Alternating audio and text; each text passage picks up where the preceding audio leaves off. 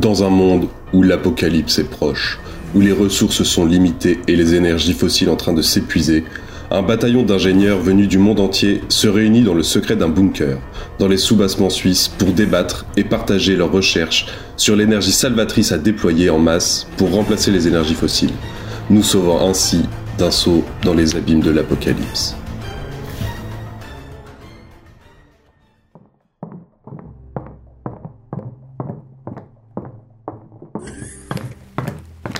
Welcome to Genève, everyone. Aujourd'hui, nous allons essayer de débattre pour changer la face du monde. Vous vous rendez compte de la pression qui pèse sur vos épaules. Même en secret, l'humanité compte sur vous. Plusieurs d'entre vous font partie de conseils d'État. La décision prise aujourd'hui permettra à vos nations de mettre en place les solutions que nous prendrons ce week-end. Comme nous allons passer deux jours entiers ensemble, je vais vous présenter à tour de rôle. Bonjour à tous, je m'appelle Guillotine, maître de séance pour la petite révolution qui va se tenir dans ce bunker. À ma droite, France Timmermans, vice-président de Greenpeace et chercheur en énergie solaire. Bonjour. John Fraser Price, spécialiste en Terra et chercheur en énergie alternative. Bonjour. Antonio Pérez, ingénieur nucléaire. Bonjour. À sa droite, Barbara Pompili, ministère de l'écologie et responsable en second de la transition écologique. C'est cela, oui. Bonjour à tous. Françoise Villeneuve, chercheuse nucléaire et présidente de l'association Nucléaire Sauvons ce qu'il nous reste. Bonjour. Et à sa droite, nous avons également Tony Frankersoen, spécialiste en énergie fossile en tout genre. Bonjour. Nous avons également Amandine Josseron, ingénieure chez Engie, qui va débuter la séance par un prélude.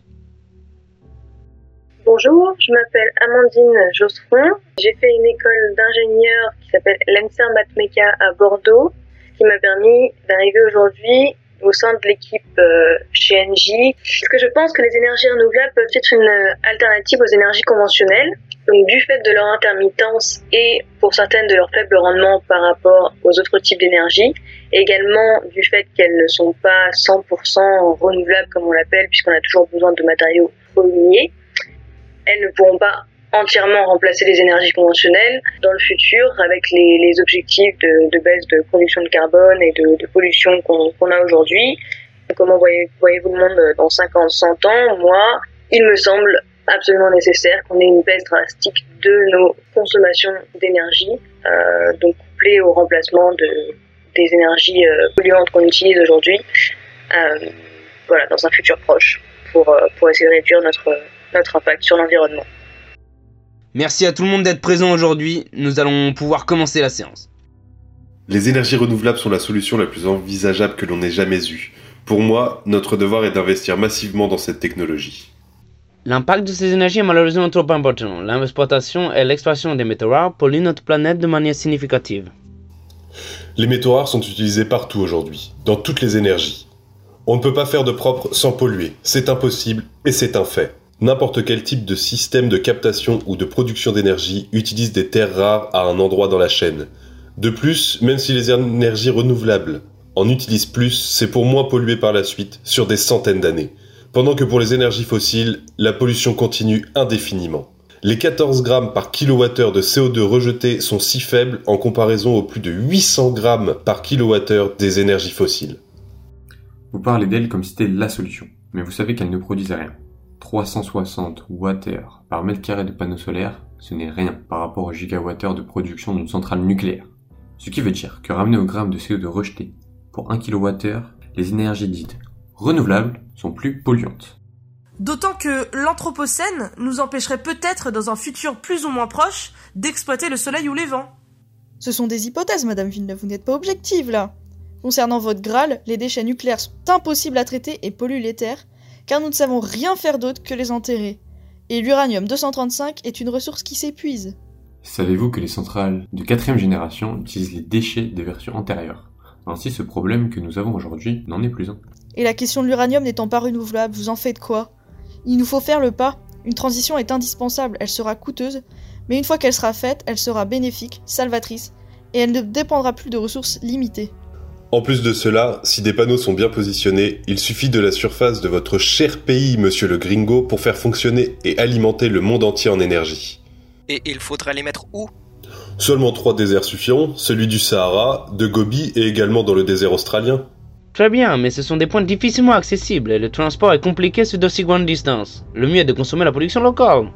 Je vois que vous êtes bien renseigné. Les études incluent toutes les autres déperditions d'énergie sur toute la chaîne, donc quand je vous parle de la superficie de l'Espagne pour fournir le monde en énergie, c'est effectivement vrai. Vous voyez bien qu'en termes de ressources, c'est bien plus que ce qu'il faut pour construire quelques centrales qui fourniront au final la même énergie. Ah, je vous dis que le problème n'est pas énergétique, mais en lien avec votre uranium. Les recherches avancent avec vitesse en fusion nucléaire, nous rapprochant de jour en jour de l'énergie salvatrice par excellence. Vous comprenez bien, Monsieur Perez, que nous ne pouvons pas baser le futur de l'humanité sur des hypothèses. Mais qu'avons-nous de mieux que des hypothèses? Si nous avions une solution, nous n'en serions pas là. La solution serait de réduire les consommations, vous ne pensez pas? Quelle bonne blague Reprenons la conversation. Les énergies renouvelables ne sont même pas viables au niveau économique. Je vois que vous jouez sur un terrain que vous ne connaissez pas. Le domaine des énergies renouvelables est lucratif autant que les autres domaines énergétiques. Les grands groupes pétroliers en pâtiront, mais ils n'ont qu'à faire leur transition, en investissant dans les ressources d'énergie illimitées. Tout le monde doit y mettre du sien pour faire la transition. Leur pétrole ne durera pas éternellement.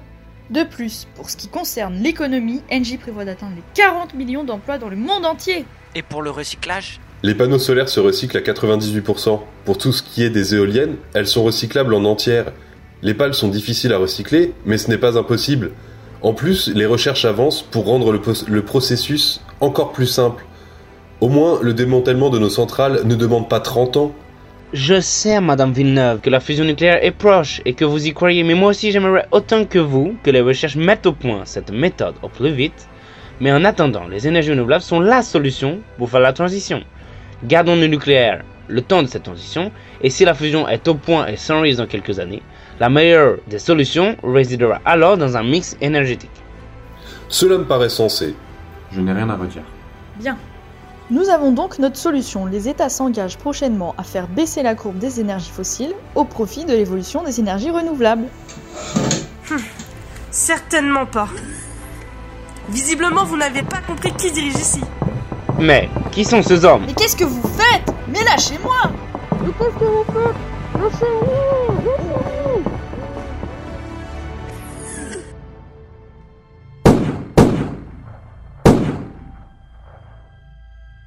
Ils ne nous gêneront plus.